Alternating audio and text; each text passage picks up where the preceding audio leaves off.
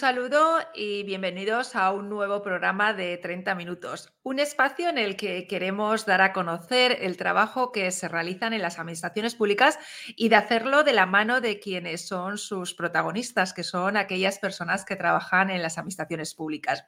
Sin más, paso a presentar a la persona invitada del programa de hoy, que es Javier Sainz. Javier, hola, buenas tardes. Hola, ¿qué tal? Buenas tardes. Eh, Javier es responsable de comunicación digital del Museo del Prado y lo primero de todo es que quiero darte las gracias por haber aceptado la invitación para estar hoy aquí en el espacio 30 minutos. Ah, es, un, es un placer. Pues eh, Javier, la primera pregunta que siempre suelo realizar a las personas que, bueno, que vienen a, este espacio de 30 minutos es para que nos expliques tú eh, eh, de, en primera persona en qué consiste tu trabajo como responsable de comunicación digital del Museo del Prado. Pues es un trabajo realmente de lo que se trata es de dar a conocer la, la colección al mayor número de gente posible y a través de las herramientas digitales sobre todo las redes sociales, pero bueno, también tenemos eh, newsletters y, también conocer qué gente ¿no? viene a través de, nuestra página web, entonces también hay que saber un poco de, analítica, y, pero sobre todo, y la parte más interesante son, son las redes sociales. Eh, Javier, ¿cómo planificáis eh, la estrategia o cómo decidís cuál va a ser los canales en los que vais a estar cada año o, los formatos que vais a utilizar? ¿Cómo es ese proceso de, diseño, de pensar esas, esas estrategias? Sí, realmente eh, establecer una estrategia duradera perdón, o a medio largo plazo es prácticamente imposible porque, porque cambia todo tan rápido que hay, que adaptarse ¿no? constantemente. Eh, tanto Twitter vemos ahora que no sabemos si, si va a seguir o no por las decisiones un poco veleidosas de, de Elon Musk, o qué pasa con TikTok, que está en juicios en Estados Unidos, con la Unión Europea también pues tiene algunos temas de, privacidad de los datos, entonces, bueno, eh, el día de mañana puede cambiar todo, ¿no? Pero lo que sí que hay que tener un poco en cuenta es, eh, sobre todo, quién eres, ¿no? ¿Qué, es la institución que, representas? ¿Qué quieres transmitir? Y luego el cómo, pues bueno, ya te vas, te vas adaptando, ¿no? Entonces, hay que ser muy flexible y sobre todo eso, saber muy bien quién eres. Eh, eh, una de las cosas que a las personas que, bueno, pues que trabajamos gestionando la comunicación digital en, administraciones públicas, eh, muchas veces nos cuesta es convencer a las personas que, bueno, pues que dirigen esas instituciones de la necesidad de estar en canales novedosos, ¿no? Que, pues de, a lo mejor ya Facebook nos parece incluso como que es normal, ¿no? Pero cuando a lo mejor planteas, bueno, ¿y si estamos en TikTok o estamos en Twitch, ¿no? ¿Cómo lo habéis hecho? ¿Cómo lo has hecho para, bueno, conseguir que una institución como el Museo del Prado, pues eh, accede a todas estas nuevas plataformas y además las haya incorporado con, como con naturalidad, que parece que siempre ha estado ahí. Sí, eh, yo ahí de hecho incluso le daría la vuelta a la, a la pregunta, ¿no? ¿Qué pasa si no estás en estas plataformas? Pues no pasa nada, porque no eres relevante, no existes, no, no le importas a nadie, ¿no? Entonces, esto es muy drástico, ¿vale? No es, no es así, pero realmente hay una cantidad de gente en, estas plataformas que las utilizan día a día en las redes sociales, eh, que hay que estar ahí, ¿no? Hay que seguir siendo relevantes en, en, la sociedad y hoy en día los medios de comunicación, pues en gran parte pasan, pasan por ahí. Entonces, si mantenerse aislado, ¿no? De, de, todo esto simplemente porque los gustos personales no coinciden, ¿no? Pues yo, yo lo veo un error. Eh, yo siempre digo que a nivel profesional es una, es una gran oportunidad eh, estar en las, en las, redes sociales porque te acerca a gente y te, que de otra forma sería muy difícil ¿no? conectar con, con esas personas. Ahora, que en tu tiempo libre no te gustan las redes sociales, pues estupendo, no las utilices. Pero a nivel profesional, a nivel institucional, eh, necesitas estar ahí. Es, que no, no, hay mucha más alternativa. en vuestro área de comunicación digital del Museo del Prado, eh, cuéntanos un poco, ¿cuántas personas trabajáis? ¿Cómo os organizáis a la hora de hacer el trabajo? Si vosotros mismos hacéis los vídeos. Eh, bueno, cuéntanos un poco las dinámicas esas de, más internas de trabajo para que conozcamos un poco más cómo trabajáis. Sí, la verdad es que hoy en día con, con el avance tecnológico, pues se puede hacer casi todo con muy, muy poco equipo. Eh, de hecho, hasta hace, hasta la pandemia, estaba, eh, siempre hemos sido como, una persona fija, pero luego, pues bueno, algunos que iban viniendo, pues siempre, no sé, una beca Formarte, una beca del Banco de España, o siempre con, siempre te puede echar una mano, y a partir de, de la pandemia ya eh, había que reforzarlo porque no había crecido muchísimo, ¿no? El volumen de, de seguidores, el volumen de trabajo, y entonces ya somos dos personas, eh, comparto mi, mi labor con Bernardo Pajares, y eh, la verdad es que el trabajo es muy, muy transversal, o sea, te- participa mucha gente del museo, es un, es un trabajo casi coral, ¿no? Porque haces el vídeo, pero lo haces con, con alguien del, del museo que te está contando, por ejemplo, una exposición, pues hay que hacer la exposición, ¿no? Entonces, eh, bueno, realmente es un, es un trabajo que, que participan un poquito mucha gente. Sí, porque a mí hay una yo sigo desde hace mucho tiempo y me acuerdo en los hilos de Twitter que, eh, lo utilizabais, por ejemplo, con las obras comentadas, ¿no? Entonces, eh, alguna persona del museo explicaba, ¿no? Entonces, habéis conseguido incorporar a esa comunicación a personal del del museo que no está vinculada a comunicación. ¿Cómo habéis hecho para, eh, esta gente que estas personas puedan participar cuando sabemos que es muy reacia, ¿no? Las personas que trabajamos en comunicación, que, la gente el resto de compañeros son muy reacios a esa exposición pública. ¿Cómo lo habéis hecho para convencerles de que, bueno, pues participen en, esta forma de difusión del trabajo que se realiza en el Museo del Prado? Bueno, realmente, es muy importante llevarse bien con todo el, con todo el mundo, porque es, es algo básico, ¿no? Para que las cosas fluyan, las relaciones, eh, pues, tienen que ser buenas. Y luego que confíen en tu, en tu trabajo, ¿no? Saben que, que lo haces por algo, que luego eh, también hay una pasión compartida, que es el Museo del Prado, y quieren darlo a conocer, o sea, quieren ayudar, ¿no? A que el museo llegue a, más gente. Entonces, sí que hay una responsabilidad compartida, una sensación de, de pertenencia y de, y de obligación, de, sí, de responsabilidad, ¿no? Hacia, hacia el público, eh, independientemente de que trabajes en un área o en, o en otra, ¿no? Entonces, es muy curioso porque sí que nos pasa, por ejemplo, también cuando hacemos algún vídeo de TikTok o de, o de Instagram, que, que nos dicen, "Pf, yo no tengo redes sociales, no sé, no sé de qué va eso, no me interesa nada, pero bueno, ¿qué hay que hacer?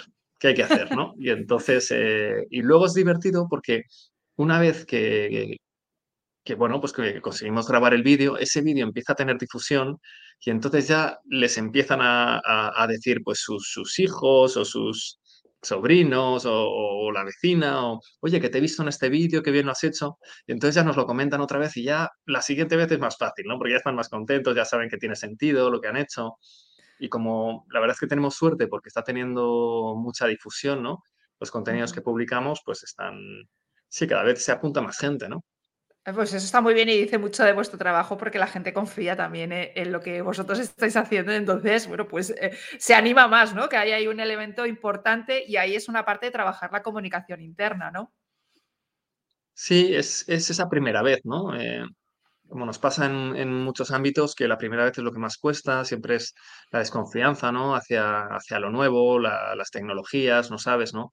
Eh, pero bueno, cuando ves un poco de qué trata el, trabajo que queremos hacer, eh, ya es diferente. Y una vez que empiezan, suelen repetir, ¿no? Hay, hay algunos más eh, clásicos, ¿no? Que, que además se les da bien y transmiten muy bien y entonces intentamos aprovecharlo también, ¿no? Para nosotros es muy importante identificar el talento interno, que son en...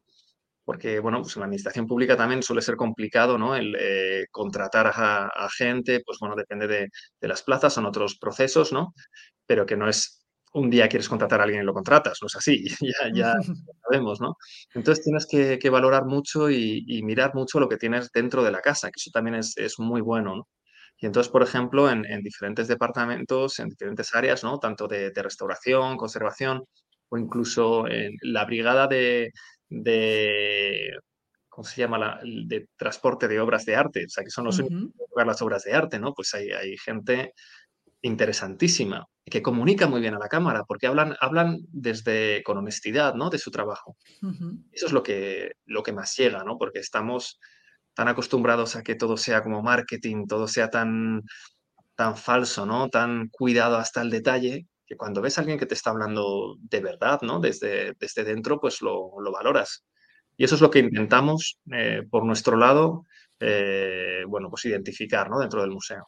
Y sobre todo, ¿no? Habéis una estrategia que habéis hecho que creo que es muy bien, es que, bueno, todos hemos hemos visitado el Museo del Prado y hemos visto las obras de... Pero no vemos lo que hay detrás, ¿no? Y yo creo que acercarnos a ese, ese digamos, ese fondo de armario y a, esa, lo que hay detrás de, lo que rodea un, museo, yo creo que hace que enganchen, ¿no? Este tipo de, vídeos y de, y de, bueno, este tipo de comunicación, ¿no? Que vais más allá de lo que solamente son las obras, que son esas intrahistorias que hay detrás de cada, de cada rincón, ¿no?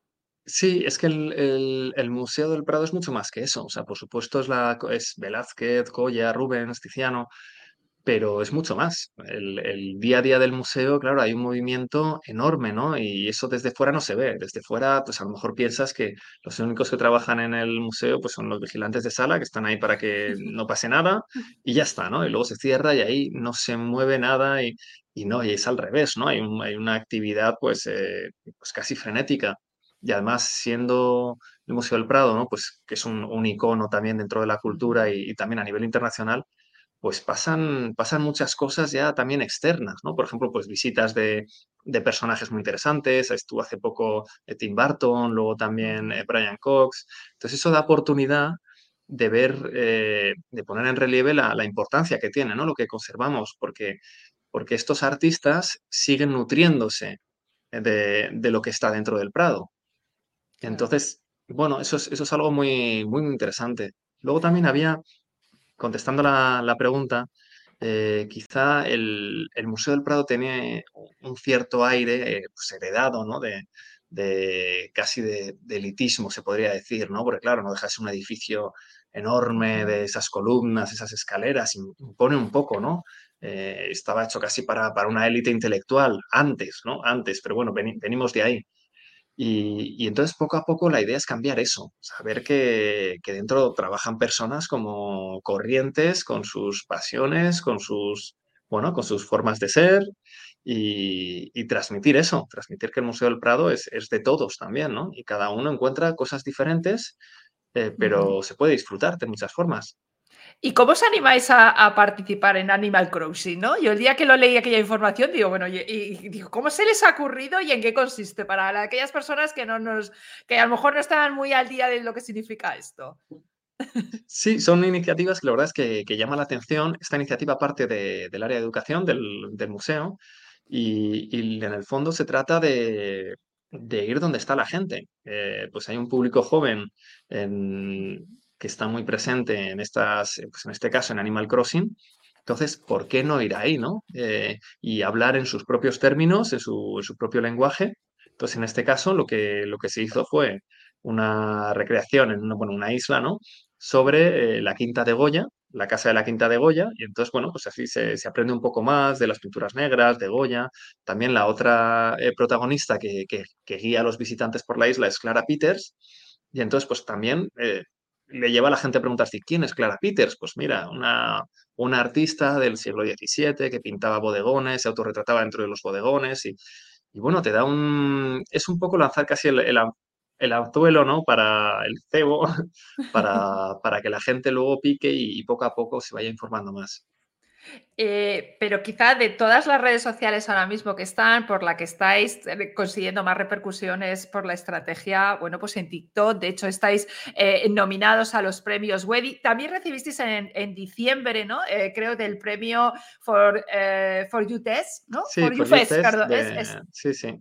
Exacto, sí, sí. exacto por la, en la categoría de contenido educativo y ahora estáis nominados. Os dejaremos el enlace en, eh, las, bueno, pues, eh, en las notas de, esta entrevista para que la gente pueda eh, votar, exacto, a, la iniciativa de, del Museo del Prado en TikTok. ¿Y qué está suponiendo? Porque estos premios son como una especie de los Oscars de, ¿no? un poco de, Internet, de redes sociales. ¿Qué está suponiendo la estrategia que tenéis en TikTok? Que por cierto tenéis 470.000 seguidores y más de 4 millones de eh, me gustas. ¿Qué está suponiendo esta presencia en esta red social en concreto, eh, Javier? Pues está, por un lado, pues casi un, bueno, una apuesta decidida del, Prado, ¿no? Por, por, llegar a una audiencia más joven y, y porque nadie se quede atrás. O sea, porque en el fondo eh, Estamos intentando dar a entender que el arte se puede disfrutar de muchas formas, no tienes que tener una carrera en historia del arte eh, para disfrutar de lo que han pintado pues, estos, estos artistas, ¿no? de lo que se lleva conservando más de 500 años, si se conserva es por algo, y lo que queremos es dar esos, esas, esos pequeños consejos, esos detalles, ¿no? esas pequeñas claves que ayuden a, bueno, pues a que la visita al museo sea mucho más placentera ¿no? y no se vea casi como un, como un examen. Eh, y entonces, bueno, lo de TikTok, eso por un lado, que era, era la idea principal, pero además nos está viniendo muy bien porque los museos en general eh, estábamos muy perdidos con, con, TikTok, ¿no? Cuando surge, no sabemos muy bien qué hacer porque es una, no deja de ser una red social muy complicada, eh, uh -huh. en donde de primeras, pues la gente está bailando, está haciendo bromas, está haciendo retos y entonces, ¿qué hace un museo ahí, no? Eh, nosotros lo que pensamos era que tenemos que lo que comentábamos antes, conocer bien a qué te dedicas, que, en qué eres bueno y, y, desarrollar eso. Entonces nosotros somos buenos en arte y tenemos que hablar de arte. Y no vamos a bailar, no vamos a hacer el tonto porque hay otros que lo hacen mejor. Y entonces, bueno, la gente le gusta todo, pero cada cosa a su momento, ¿no? Entonces también hay momentos en donde te apetece que te hablen de arte. Eso sí, vamos a hacerlo de una forma muy accesible y muy directa. Entonces, empezamos con vídeos de un minuto y ahora los vídeos tienen 30 segundos. Pero son, hemos publicado ahora, hace, hace muy poquito, eh, un vídeo, para poner un, un, ejemplo, es simplemente, es decir, esta obra que pinta Rubens, que, que es un retrato, vemos cómo reutiliza el modelo porque esta misma persona la retrata en esta otra obra. Y veis que se, se ve que es el mismo. Ya está, uh -huh. es algo tan sencillo como eso.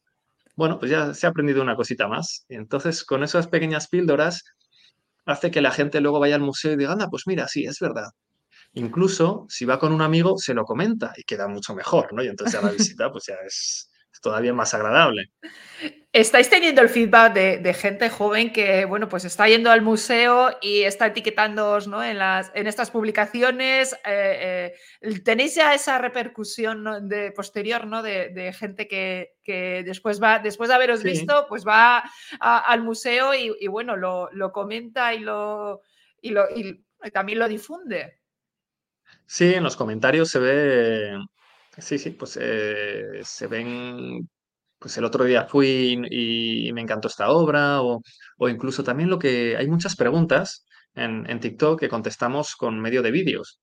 Uh -huh. Y eso es una, pues la verdad es que es una oportunidad eh, genial para nosotros, para empezar, porque, porque tenemos ese contacto directo y también para el público, porque hay preguntas que a lo mejor te lo contesta el director. Eh, a, a, ti, ¿no? Tú has hecho una pregunta ahí sin más, desde tu casa estabas medio viendo la tele y, y, y el director del Museo del Prado te ha contestado con un vídeo, ¿no? Por ejemplo, hay un, hay uno, un TikTok que es, eh, a ver si es cierto que había un, un agujero en un cuadro eh, y por qué. Y entonces sí, pues es el agujero de un clavo porque se utilizaba para trazar unas líneas de perspectiva y bueno, pues eso se lo está comentando el, el director.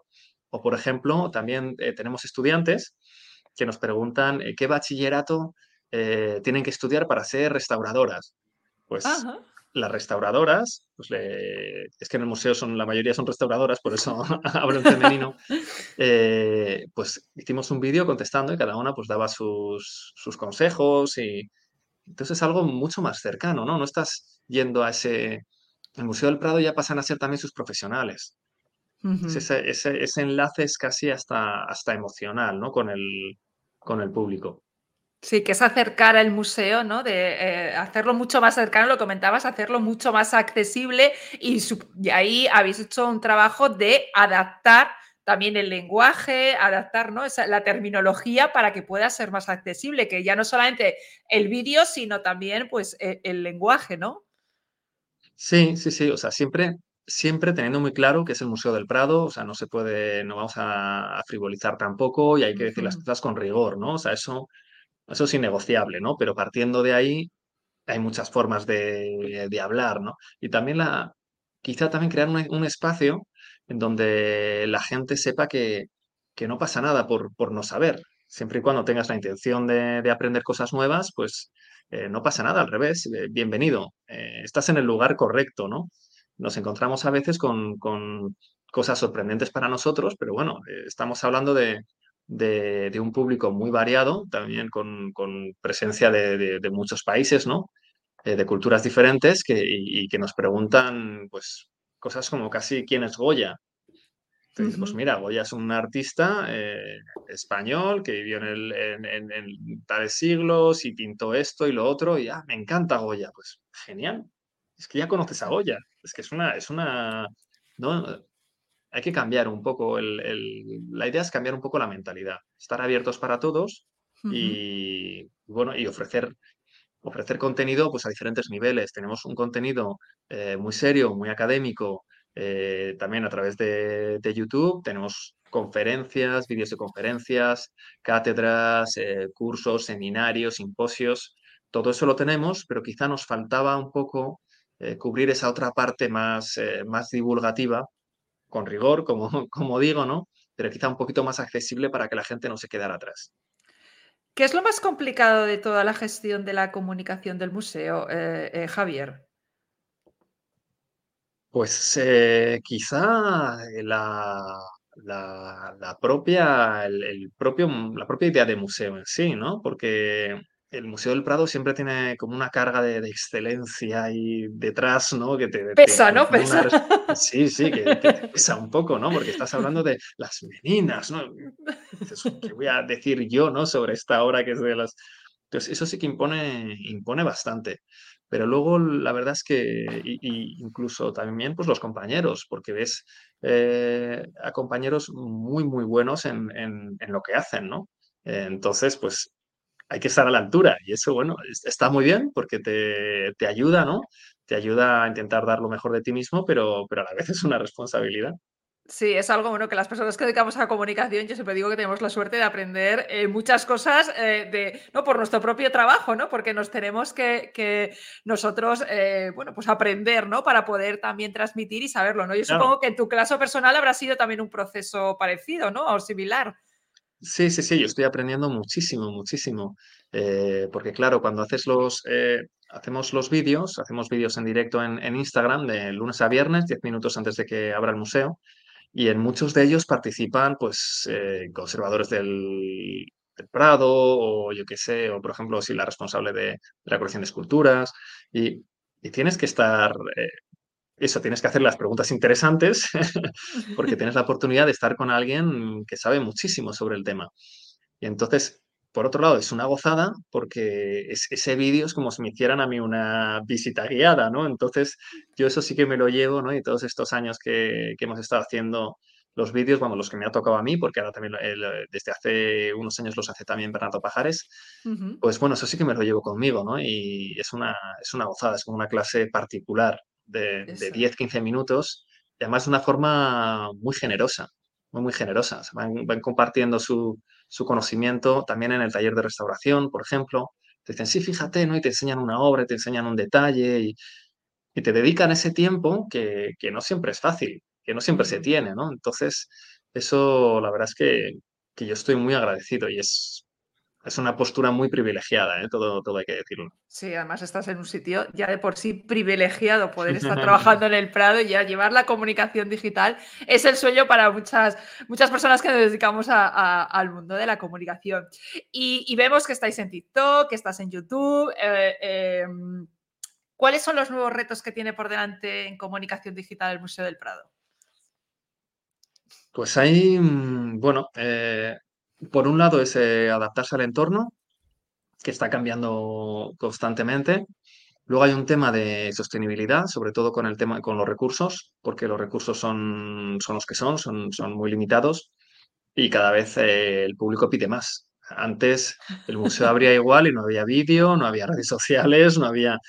Y ahora pues, siempre es a más, ¿no? Siempre es a más.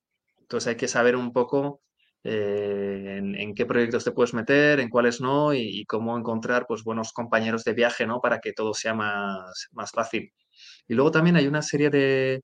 Hay cambios generacionales que, que bueno, que, que, están ahí, y, bueno, generacionales y, y de, interés casi, eh, no sé si diría ya geopolítico, pero que las, las historias que se cuentan en el Prado, que se cuentan en las obras del Prado, también pues van variando de interés. Eh, antes, por ejemplo, una, mujer que había nacido, un, un hombre que, había nacido en los años 40, eh, pues sabía muchas de las historias que se cuentan en el Prado, por las historias religiosas, las historias de santos, de santas.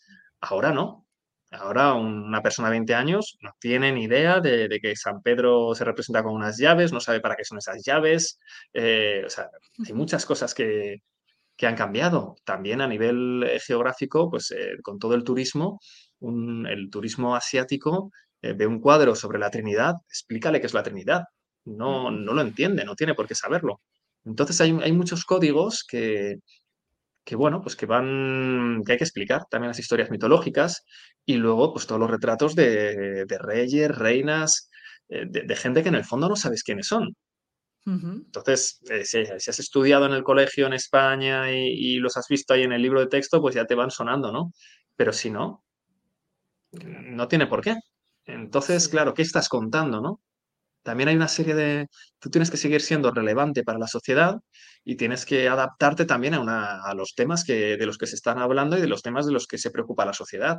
Ahora, por ejemplo, pues una, una, uno de los temas eh, claves eh, pues es la presencia de, las mujeres en los, en, los museos, ¿no? En, nosotros como Museo del Prado, pues eh, obras de, mujeres artistas, pues tenemos muy pocas muy pocas. Es también una cuestión eh, histórica, pero bueno, ¿cómo, ¿cómo, nos enfrentamos a esos, a esos asuntos, no?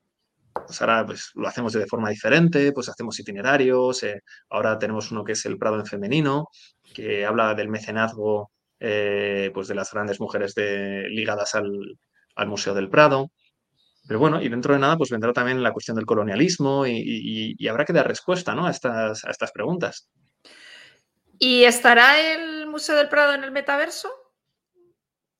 En el metaverso, que, pues... que, es otro de los temas estrellas, aunque parece que nos ha desinflado un poco, ¿no? Que el, el chat GTV lo, ha, Pero podría estar. Se ha desinflado.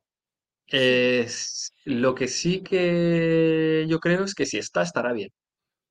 Lo que no va a estar es por estar y de cualquier forma y porque no el Museo del Prado tiene que hacer las cosas bien, entonces si está, eh, será por un motivo que tenga sentido y, con calidad y, claro, no, no por aprovechar el, boom ¿no? de estas burbujas al en el fondo de, del metaverso. El metaverso puede estar muy bien, pero bueno, eh, tampoco tenemos por qué ser los primeros ¿no? en probar este tipo de, iniciativas, también por lo que comentaba antes de, los recursos. Hay que ser, eh, hay que ser consciente de, y, responsable ¿no? en, el, en, el, manejo de estos recursos. Y ahora mismo el metaverso pues no nos da, no, entraría ¿no? dentro de esos planes. Claro, porque es que tener, eh, muchas veces ¿no? Eh, abrir perfiles en redes sociales es muy fácil, lo difícil es alimentarlo ¿no? constantemente. Claro, hay que, y hay que ver, nosotros hemos abierto en unas, hemos cerrado en otras. Por ejemplo, ¿en cuál pues, habéis cerrado? Disculpa, Javier, ¿en qué habéis cerrado? Pues sí, bueno, hemos cerrado pues en Foursquare un momento hace, hace tiempo y que estaba empezando y, bueno, tenía buena pinta, porque esto de ser el alcalde del Prado pues podría generar visitas o si vas... Bueno, la idea era interesante, pero en España no llegó a aprender, ¿no? sin embargo, en Estados Unidos sí que fue, fue muy bien. En Pinterest, por ejemplo, sí que tuvimos la, tuvimos cuenta y no iba mal, pero luego modificamos nuestra web y entonces lo que ofrecíamos en Pinterest ya lo estábamos ofreciendo en la web. Entonces tampoco tenía sentido. Otras han desaparecido, como Google Plus, que ahí teníamos casi 500.000 seguidores y se fueron. ¿Dónde se fue aquello? y se fueron. Entonces, claro, es, es eh, tienes que adaptarte, tienes que adaptarte. Es verdad, es un proceso al final, eh, ¿no? La comunicación y el Museo del Prado, bueno, pues eh, eh, va a evolucionar, o las redes casi le acompañan porque son posteriores al Museo del Prado. Él tiene mucha más historia, mucho más recorrido que el que puedan tener las redes, las redes sociales. Pues Javier, muchísimas gracias por haber estado hoy en el espacio 30 minutos y habernos acercado a toda esa comunicación digital que estáis haciendo desde el Museo del Prado. Nada, muchísimas gracias por, por invitarme. Pues eh, muchas gracias, dejaremos el enlace y, eh, esperemos que consigáis ese premio, eh, bueno, que el Webby, ¿no? Webby, creo que, es. Que sí, es. premio Webby, sí. y que se reconozca ese gran trabajo que estáis haciendo, aunque yo creo que el mejor trabajo es, bueno, pues toda la gente ¿no? que va cada día al museo y que, que conoce un poco más de, toda esa joya artística y cultural que tenemos, ¿no? que tenemos como patrimonio.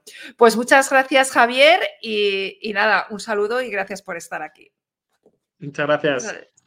Un saludo y un saludo a todas las personas que nos habéis seguido esta entrevista en formato vídeo en las plataformas de YouTube y de Twitch y también en formato podcast en las plataformas de Evox, Spotify, Google Podcast y Apple Podcast. Un saludo.